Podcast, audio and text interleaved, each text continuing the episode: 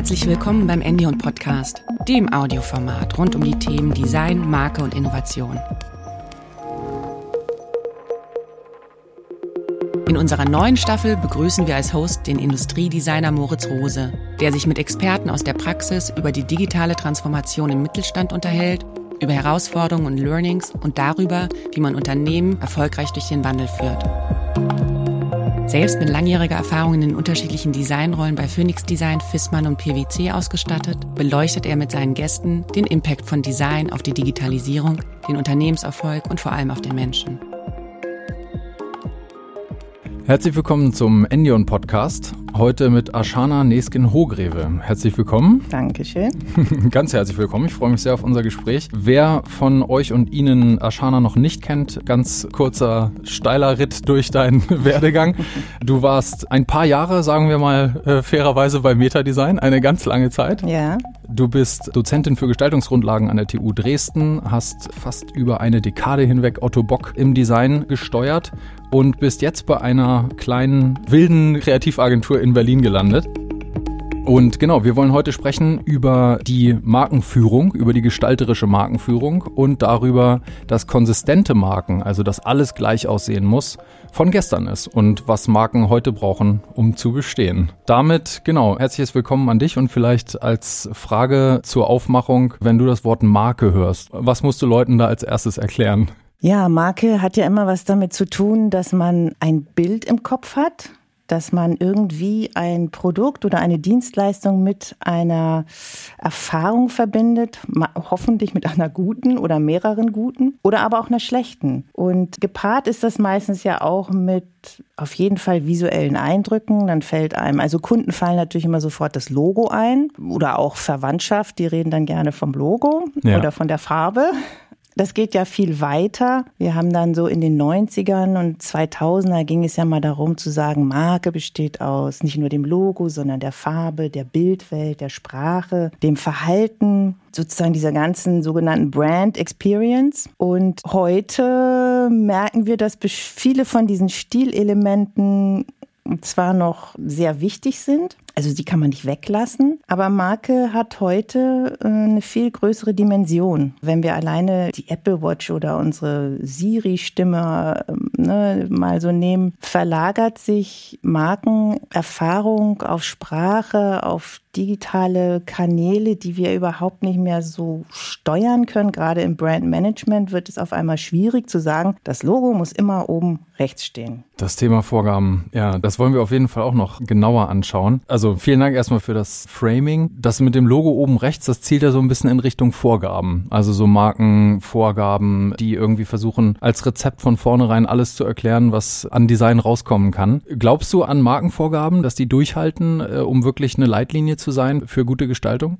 Naja, das war lange so ein Credo, dieses konsequent, konsistent und kontinuierlich. Damit haben wir ja in der Strategie, Markenstrategie, auch bei Metadesign viele, viele Jahre und alle Markenagenturen machen das oder haben das gemacht, dass diese visuellen Vorgaben, die formalen visuellen Vorgaben, vor allen Dingen in den 90ern kam es immer aus der Grafik. Ich sage immer auch vom A4-Format. Dann realisierte man ja auch immer mehr, man muss das in andere Kanäle transferieren. Der erste Bruch passierte dann immer bei der Messe. Oh, das Logo, wie machen wir das jetzt dreidimensional am Gebäude, auf der Messe, im Raum? Die Farbe, funktioniert die überhaupt? Das wurde dann in den letzten zehn Jahren ganz krass nochmal bei der Digitalität, wo man dann gemerkt hat, Farben, die man für den Druck festgelegt hat, die kann man gar nicht so im Netz an, auf den Bildschirmen gleich aussehen lassen. Und dann wurden plötzlich Corporate-Farben schwierig. Also zum Beispiel Gelb auf Bildschirm funktioniert nicht so, wie das in der analogen Welt funktioniert. Jetzt habe ich den Faden verloren.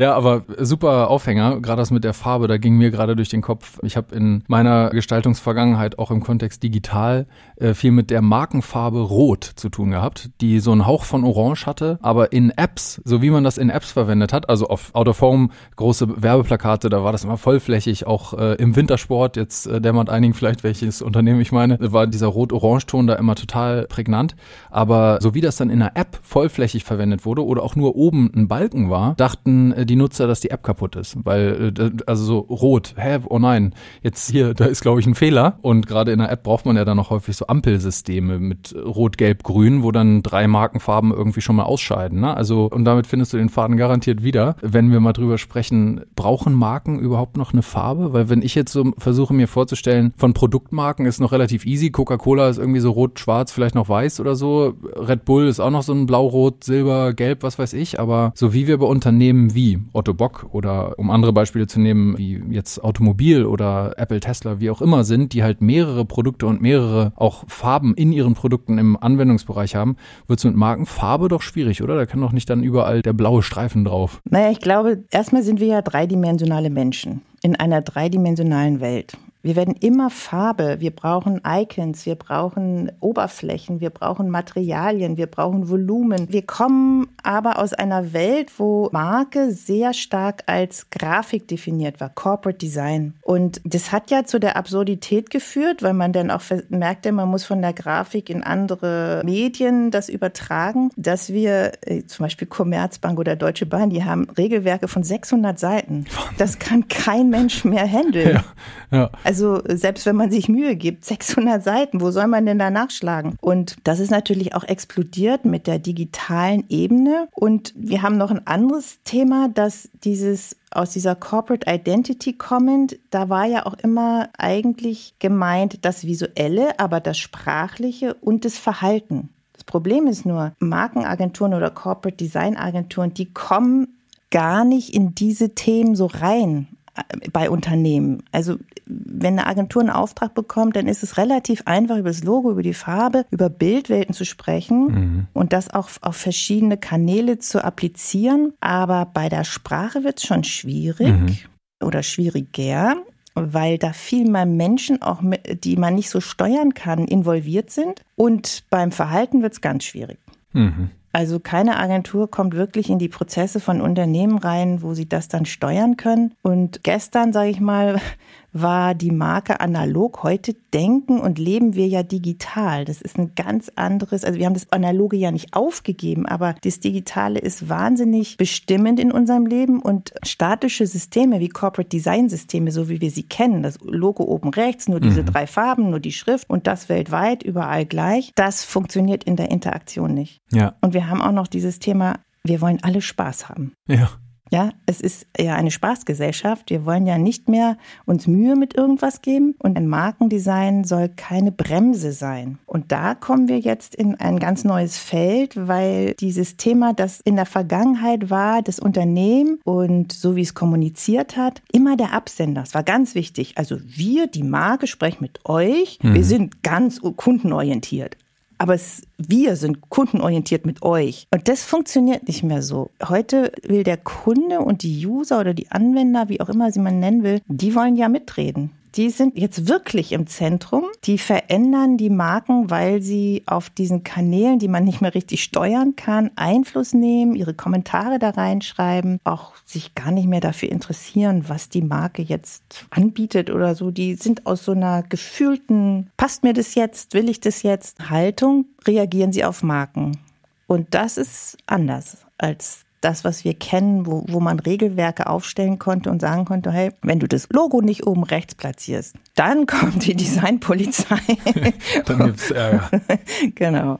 Ja, also es kommt mir vor, so ein bisschen so ein Nachholen von, oh man, jetzt haben wir ein neues Format, A4, okay, alles klar. Jetzt haben wir aber auch ein Roll-Up, das ist irgendwie zwei Meter mal fünf Zentimeter breit und wir müssen auch dafür jetzt ein Gesetz schreiben. Und dann gibt's noch Visitenkarten, für die brauchen wir auch noch eine Vorgabe. Und dann kommt auf einmal Instagram. Ach du dickes, was machen wir jetzt? Äh, irgendwie quadratisch. Oh, aber nicht nur. Ach, und da gibt's auch Bewegtbild. Haben wir denn einen Bewegtbild-Leitfaden oder sowas? Und was darf man da überhaupt? Und ja, am besten konverten jetzt irgendwie doch die Katzenbabys und wollen wir das jetzt auch mal versuchen? Und äh, Farbe Grün habe ich gehört, klickt gar nicht. Oh nein. Oder klickt super, was weiß ich, ne? Ich, also ich bin jetzt. Und wir haben ja noch nicht mal über international gesprochen, ne? Also wie diese Vorgaben, die dann ja oft irgendwie von, ja, äh, Designgrößen auch in den 60er, 70er Jahren für Unternehmen da geschaffen wurden, wie die dann und lass es nur in der Türkei sein, funktionieren, ne? Oder äh, also müssen wir gar nicht nach, nach China gehen. Und wo ich jetzt äh, gerne noch ein bisschen tiefer gehen würde, das finde ich, ist einfach glaube ich, der Hauptauslöser. Das ist das, was du gerade mit dem Feedback angesprochen hast, ne? dass Kunden halt sofort irgendwie zu allem ihren Senf dazugeben können über die Kanäle und dass es auch viel, viel wichtiger wird. Ne? Das heißt, ja, vielleicht lassen wir dann diese Schrift, wenn die Leute finden, das sieht nach Grabstein aus oder vielleicht verwenden wir dann einfach mehr Grün, wenn das besser klickt oder sowas. Gibt es das aus deiner Erfahrung auch, dass Kunden dann wirklich ihre Markensprache oder ihren Markenlook verlassen, damit äh, sie irgendwie dem Kunden besser gefällig sind? Naja, aus meiner Sicht geht das immer, wenn man eine sehr große Marke weltweit über viele Jahrzehnte etabliert hat. Dann kann man das machen. Dann hat man so viel Power und so viel Awareness und so viel Experience schon über viele Kanäle und viele Produkte und Touchpoints irgendwie etabliert.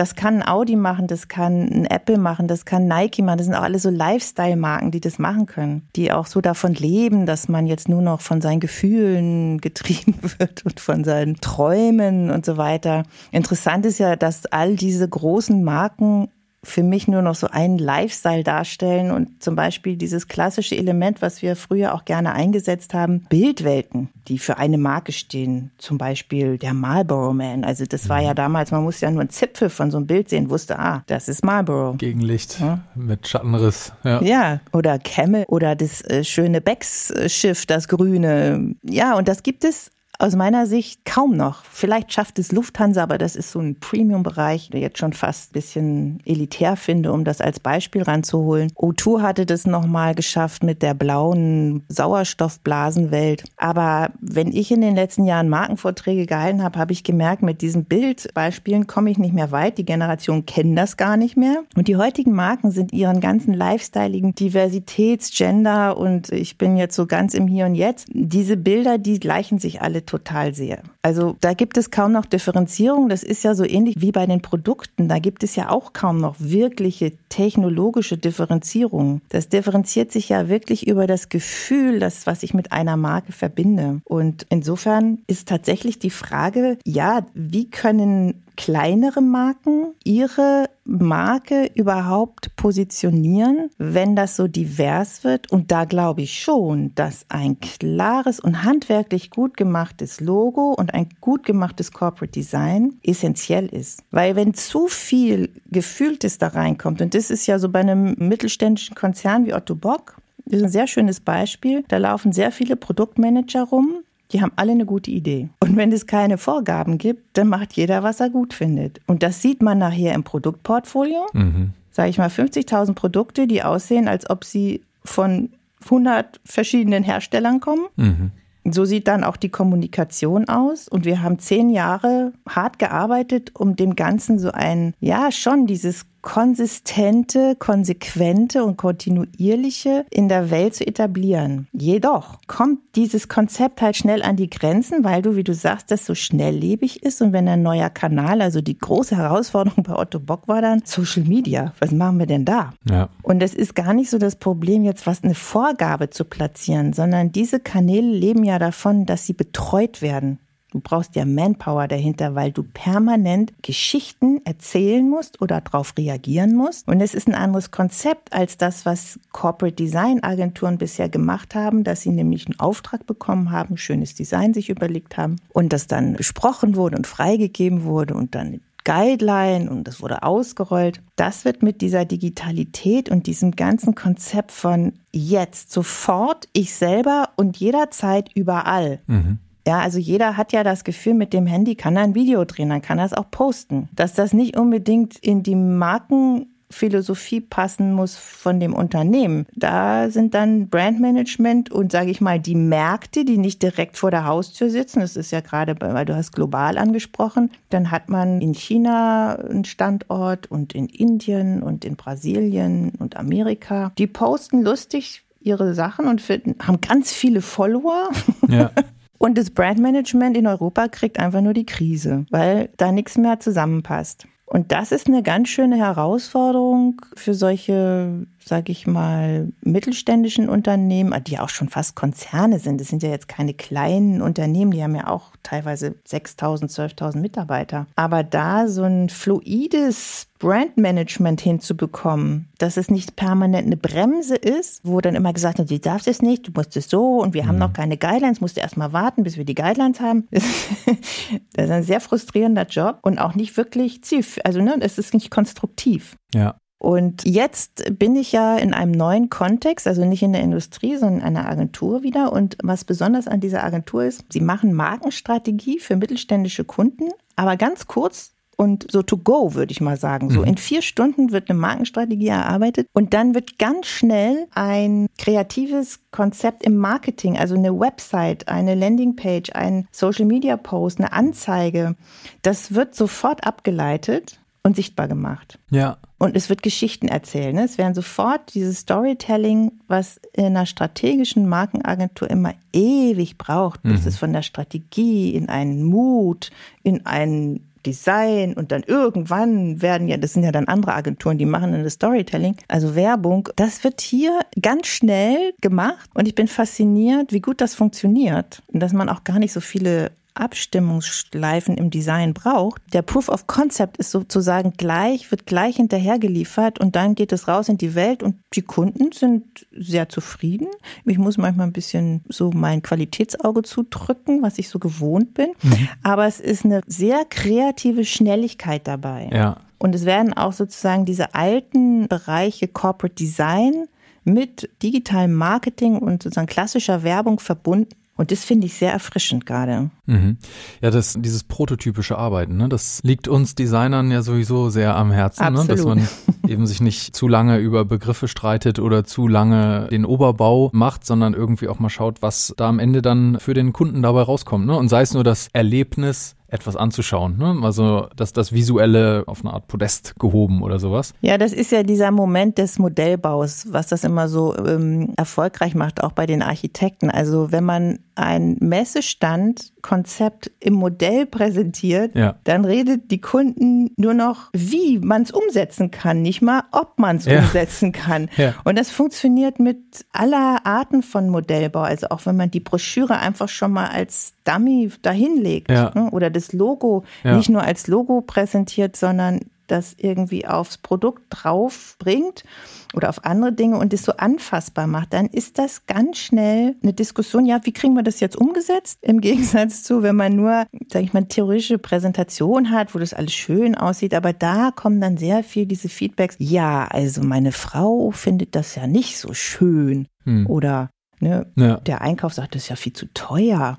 Und äh, dieses ganze gefühlte, subjektive, weil Designer kann ja immer jeder was zu sagen. Ja. Und also dieses Modellthema ist ein großartiges Thema, um zu überzeugen, auch äh, CEOs. Und das andere Elementare, was ich glaube, was es immer brauchen wird, ist eine strategische Grundlage. Ja. Also wenn es die nicht gibt, wenn man nicht darüber gesprochen hat, wie das Selbstverständnis ist, wofür das Unternehmen steht, was für Nutzen es hat, wer die Kunden sind und was sie sozusagen für einen Mehrwert von der Marke bekommen und wie sich die Marke differenziert gegenüber ihren Wettbewerbern, wenn man das nicht einmal erfasst und erarbeitet hat als Basis und auch als Checkliste, weil man muss diese Erarbeitung, die wird dann oft auch in der Schublade verstaut und nicht mehr angeguckt, aber sie ist eigentlich wichtig, elementar wichtig, um jede Gestaltung und jede Kommunikation zu überprüfen, bin ich eigentlich noch an meiner strategischen Ausrichtung. Wenn wir es mal zurückholen auf die Frage, wie viel Vorgabe braucht Marke, dann ist es definitiv so ein strategischer Rahmen. Ne? Da sind wir bei sowas wie Vision, Mission, vielleicht äh, Leitbild, Value Proposition. Da gibt's ja dann verschiedene Dimensionen, in denen man das festlegen kann. Da hattest du gerade Mehrwert genannt. Das finde ich einen ja, sehr greifbaren Begriff. Und wenn wir da mal, sagen wir mal, von oben kommen mit diesem strategischen Oberbau und du jetzt auch bei deiner täglichen Arbeit vielleicht häufiger mal von, ich sage jetzt einfach mal von unten, äh, kommst mit einem konkreten Ergebnis, ne? dass man sagt, hier und so würde dann euer Autoform aussehen oder die drei Autoforms, die wir dann vorschlagen würden, so damit sich die Strategie, damit die auf einmal lebendig wird, glaube ich, dass Brandmanagerinnen heute so ein bisschen einerseits in die eine Richtung Angst haben, dass sie zu langsam sind, weil sie zu lange in der Strategie kleben und und irgendwie jetzt mal schnell eigentlich ein Ergebnis haben wollen. Und Mann, die Homepage sieht immer noch aus wie von vorgestern. Die wollten wir eigentlich mal überarbeiten und wir wollten auch eigentlich noch mal ein Instagram-Video posten. Also da müssen wir schneller werden. Und auf der anderen Seite, wenn sie dann schneller werden, dann haben sie vielleicht Angst, dass ihnen das so wegschwimmt äh, mit, mit der Konsistenz der berühmten, ne? Oder vielleicht auch diesem Überbau, dass sie sagen, Mensch, oh, jetzt haben wir ja an Weihnachten gerade Wollsocken mit Schokolade drin gepostet bei Instagram und wir hatten oben drüber mal geschrieben, dass wir eine aufgeräumte, sachliche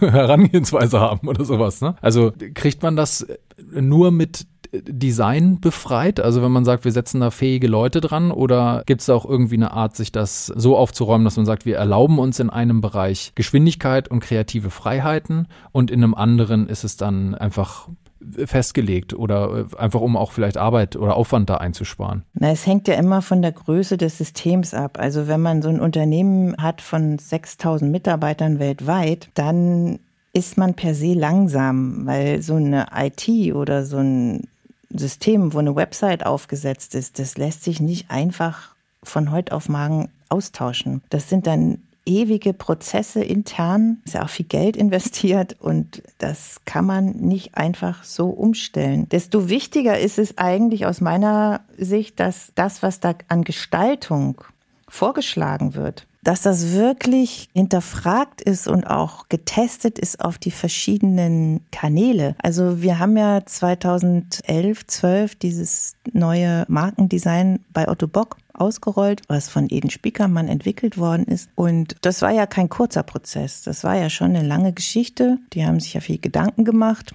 Und dann, als wir es ausgerollt haben, haben wir dann schon gemerkt, dass es da so ein paar Schreibtischfehler gab, würde ich mal sagen, ja, die so in der europäischen Kulturwerkstatt entstanden sind. Es gibt ein Bildkonzept, das heißt Warm Grey, wo dokumentarisch im Grunde die Anwender mit ihren Produkten, also Prothesen in dem Fall, fotografiert werden, was fantastisch aussieht, wenn es professionell geshootet wird. Die Realität aber ist, dass wenn wir weltweit viele Standorte haben, die Fotos nicht immer gleich sind und mhm. auch im Druck nicht gleich sind und auf den Webseiten nicht gleich aussehen. Und dann haben wir plötzlich auch eine Realität, die nicht zu einem Design passt. Also Menschen, die Gliedmaßen verlieren, aus welchen Gründen auch immer, haben starke Traumata hinter sich. Und wenn dann in einem Sanitätshaus diese Menschen in dem Wartebereich sitzen und daneben steht ein Schwarz-Weiß-Banner, was vielleicht schon ein bisschen ausgeblichen ist, mit einer an sich ganz positiven Szene, aber das passt dann nicht zusammen. Und dann merkt man irgendwie, dass diese Fähigkeit von Designern, die auch immer so gelobt wird, dass sie sich reindenken können in Zielgruppen, ist aus meiner Erfahrung oft nicht so wirklich da.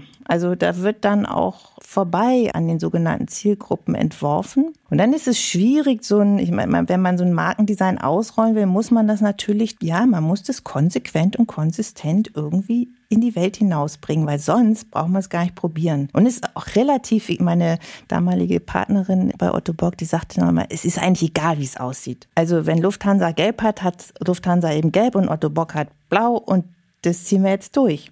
Sonst kommen wir ja nicht vorwärts. Und es ist ja nur eine Sache der Wiedererkennung. Darum geht es ja, dass man die Marke wiedererkennt. Aber die Marke wird eben aufgeladen durch ganz viele andere Dinge, nämlich das Herzstück des Produktes. Was habe ich für Erfahrungen mit diesem Produkt? Da ist das Logo und der Bildstil ja, das sind ja nette Beiwerke. Und wenn so eine Marke jetzt gerade wie Otto Bock, die so intrinsisch einen ganz sinnhaften Existenzwert hat, also die hinterfragt man ja nicht. Die verkaufen Produkte, die machen das Leben der Menschen besser. Und davon lebt diese Marke. Also ich komme immer wieder auf diesen Punkt, dass als Gestalter muss man ja schon die Fähigkeit haben, nicht nur gute Gestaltung zu machen, sondern sie für die jeweiligen Umfelder und Zielgruppen zu machen. Und oft, denke ich, gibt es da Übersetzungsprobleme. Wow, ich äh, hänge immer noch an den schwarz-weißen Räumen von Leuten, die gerade noch irgendwie wieder den Faden in ihrem Leben wieder aufnehmen wollen. Weil, also Super schönes Beispiel. Vielen Dank dafür, weil das Gegenteil von gut ist gut gemeint kommt mir da auch in den Sinn. Etwas polemisch, aber man spricht doch sofort bei sowas von Wiedererkennbarkeit. Ne? Man sagt, wir brauchen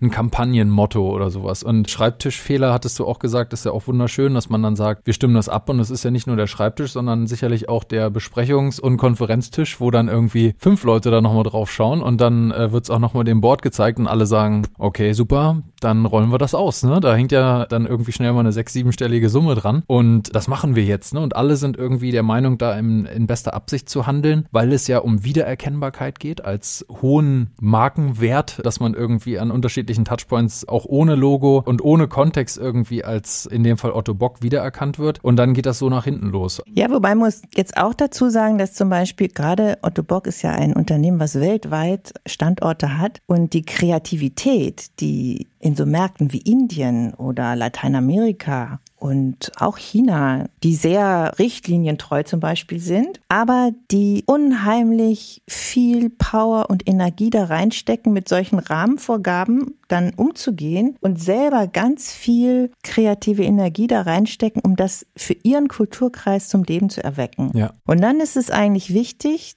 aus meiner Sicht, dass man das aufnimmt, konstruktiv. Also nicht dann sagt, nee, aber hier so ein Ornament, wie die indischen Kollegen das machen, das passt ja eigentlich nicht ins CD, sondern das dann aufzunehmen. Und das haben wir dann auch ganz gut immer wieder hinbekommen. Das gelingt dann auch nur, und das ist jetzt noch so eine Dimension, die kann man mit Regeln und Vorgaben einfach nicht in den Griff bekommen, dass man zusammenkommt ne, dass Kulturen zusammentreffen. Und es ist jetzt auch ein schönes Thema, so Corona. Ja, wir haben jetzt alle gelernt, das kann man ganz toll, alles online. Online hat absolute Grenzen und ich arbeite schon seit zehn Jahren so, also mit vielen Online-Konferenzen und habe gelernt, das funktioniert gut, wenn man sich einmal mindestens getroffen hat. Man braucht diesen wirklich Präsenzaustausch, wo man die Zwischentöne, wo man sich in die Augen gucken kann, wo man privat ein bisschen quatschen kann, wo man den Menschen in seinem Volumen wahrnimmt, ja, mit allem, was dazugehört und Stunden miteinander verbringt, die auch nicht nur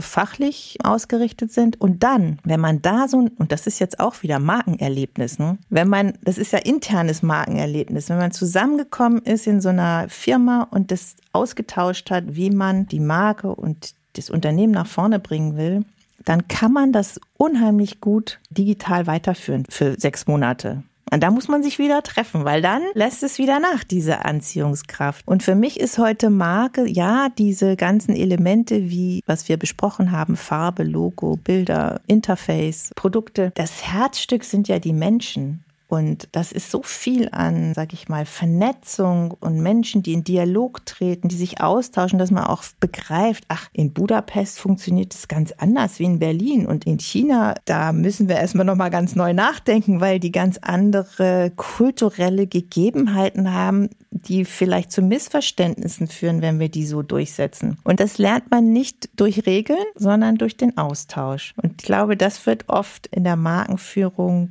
kommt das zu kurz, weil das kostet natürlich auch Geld. Ja. Und das wird immer weggestrichen. Ja. Wir haben aber eigentlich die größten Erfolge jetzt gerade in Bezug auf das die, die Markenführung bei Otto Bock die größten intrinsischen Motivationserfolge gehabt, wenn wir uns getroffen haben. Ja, das äh, widerspricht so ein bisschen der, ja, dieser Theoretisierung des Ganzen. Ne? Man wünscht sich ja irgendwie so, dass man irgendwie doch schaffen muss, dieses Allheilrezept für alles einfach einmal runterzuschreiben und dann kommen bei der Commerzbank die 600 Seiten Dokumente raus, wo man alles bis ins kleinste Detail nachschlagen kann, mit wie viel Pixelabstand der Button dann bitte zum Textblock zu sein hat und so weiter. Und wahrscheinlich sind genau die Sachen, die da festgeschrieben sind, die, die oft total egal sind. Weil ob jetzt wirklich dann 14 Pixel oder auch mal 28 20 zwischen einem Button und einem Text sind, das ist nicht so schlimm wie jetzt ein Bild in einem falschen Kontext oder sowas, was äh, diese Schreibtischfehler, die äh, du beschrieben hattest, ne? dass da dann wirklich was zustande kommt, was so nicht beabsichtigt war, was aber durch einen Kontext einen komplett anderen Spin bekommt und dann womöglich auch ja einfach negativ wahrgenommen wird. Ne?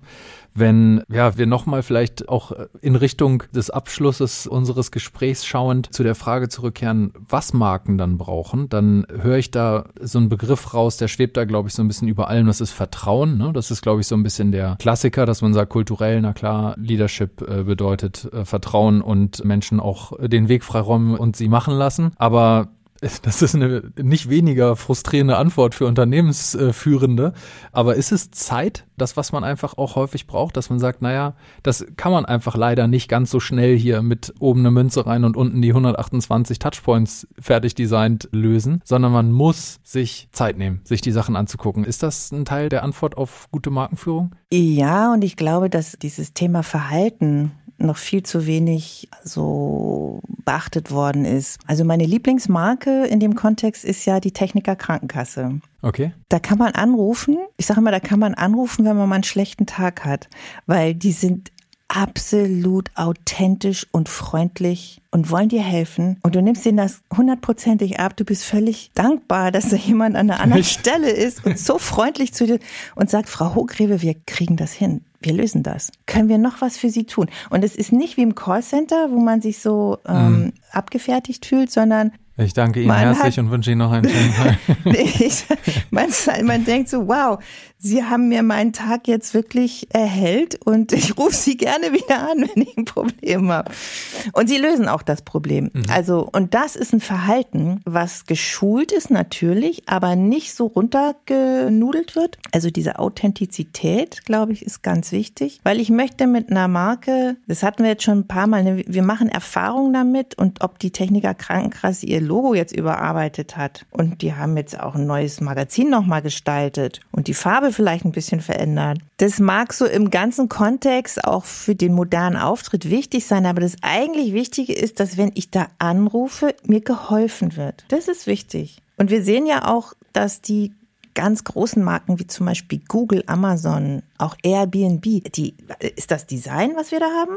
Das ist hauptsächlich ist das eine absolut stressfreie Userführung, die mich befähigt, ganz schnell, sofort, selber, überall das zu realisieren, was die mir verkaufen. Also Google das Wissen und Amazon das Produkt, was ich bestelle. Airbnb kann man alles erweitern. Und die zeichnen sich zurzeit dadurch aus, dass sie eigentlich immer weniger Design, also das, was wir unter jetzt großartigen, identifizierbaren, differenzierenden Design machen. Mhm. Gleichwohl haben sie natürlich auch ein Logo hm, und irgendwie man, man erkennt sie. Aber es geht so darum, dass ich dieses Zwischenmenschliche, dieses Dialogmoment, was wir am Anfang auch hatten, dass ich mich austauschen kann mit der Marke, das nimmt mehr Raum ein. Und ich denke heute manchmal, es ist wichtiger, dass dieses Verhalten stimmt, als dass das Logo immer am rechten Platz ist. Wenn aber Jetzt kommen wir wieder zu den großen Marken wie Audi, die haben ja diesen Begriff Atomic Design, die haben ja alles neu von ganz klein, weil man ja alles auf Mobile und so weiter gut erstmal entwickeln muss, bis es sich dann skalieren lässt. Und sie haben alles aufgebrochen, das Logo kann überall stehen, auf den Bildern, auf der Werbung. Es ist komplett zweidimensional heute. Ja, das heißt aber nicht, dass jedes Unternehmen so ganz frei agieren kann. Also da sind einfach Experten. Audi hat ein total kompetentes Brandmanagement global, die das beurteilen können, wo das Logo ob das gut aussieht auf dem Bild und so weiter, so dass man Audi auch immer wieder erkennt. Wenn man das auf kleine Unternehmen runterbricht, dann gibt es ein GAU. Und da haben wir bei Otto Bock zum Schluss dann auch gehadert, wie machen wir das? Dass uns die Marke nachher nicht auseinanderfliegt, wenn jeder entscheiden kann, was für ihn gerade richtig ist. Ne? Also das ist eine Gratwanderung. Ich glaube heute, du brauchst trotzdem, auch wenn die Marke, also die wird immer immaterieller, würde ich das mal so beschreiben. Ne?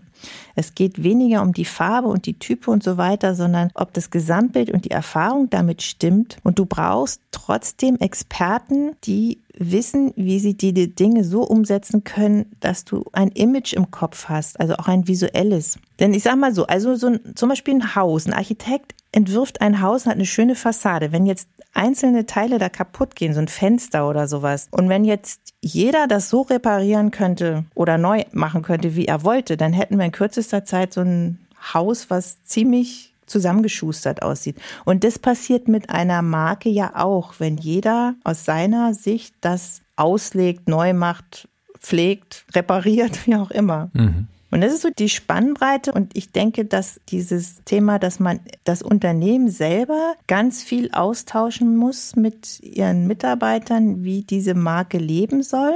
Das ist so der eine Teil. Und eben der Dialog mit den Kunden und die Flexibilität und die Weichheit, dass das Formale nicht eine Bremse ist, sondern ja immer im Grunde die offene Hand. Ne? Cool, super. Ja, die lieben Zuhörerinnen haben nicht mitbekommen, dass ich mir tatsächlich ganz viel mitgeschrieben habe, weil ich es ein äh, geniales Gespräch mit dir fand, Ashana. Also vielen herzlichen Dank. Ich ziehe tatsächlich auch die billige Referenz, dass ich mich fühle wie bei der TK mit dir. Ich werde immer wieder gerne anrufen. nee, also ganz große Klasse. Ich glaube, das komplexe Feld der gestalterischen Markenführung haben wir sehr schön gemeinsam aufgebohrt, vor allem über den formalen Aspekt, aber auch über Verhalten gesprochen, über sprachliche Aspekte, die visuellen nochmal runtergebrochen in ja so ein bisschen unsere Sehnsucht nach Bildwelten oder Stringenz in einer schnelllebigen Welt von Digitalisierung, in der Lifestyle-Marken eben auch die Wahrnehmung dominieren und ein Stück weit unser Schlachtruf, glaube ich, äh, das äh, für uns beide sagen zu können, dass Prototypen und Ergebnisse einfach schneller mal das Licht der Schreibtische sehen sollten, bevor man sich zu lange in Strategie verhaspelt und allem voran einfach die Wichtigkeit des Menschen, jedes Einzelnen und dem Austausch. Ich glaube, wenn das in allen großen und kleinen Unternehmen äh, beherzigt wird, dann gibt es deutlich erfolgreichere Markenführung als heute mancherorts. Also genau, ich sage nochmal vielen herzlichen Dank und genau, sind äh, sicherlich alle herzlich eingeladen, dich auf LinkedIn und Co. zu kontaktieren. Weiß nicht, sind, wenn du möchtest, kannst du dazu gerne noch was sagen. Ja, vielen Dank für die Einladung. Es hat mir auch sehr viel Spaß gemacht und wie man sieht, ist das Feld sehr breit und wir haben ja im Vorfeld schon mal ein bisschen gesprochen. Da haben wir uns in ganz andere Richtungen unterhalten. Also das Feld ist sehr weit und es wird nie langweilig mit der Marke. Das bleibt auf jeden Fall so eine Erkenntnis, auch wenn es sich verändert oder genau weil es sich verändert, bleibt es nie langweilig und es wird immer um Menschen gehen und um Lösungen, wie Menschen miteinander kommunizieren.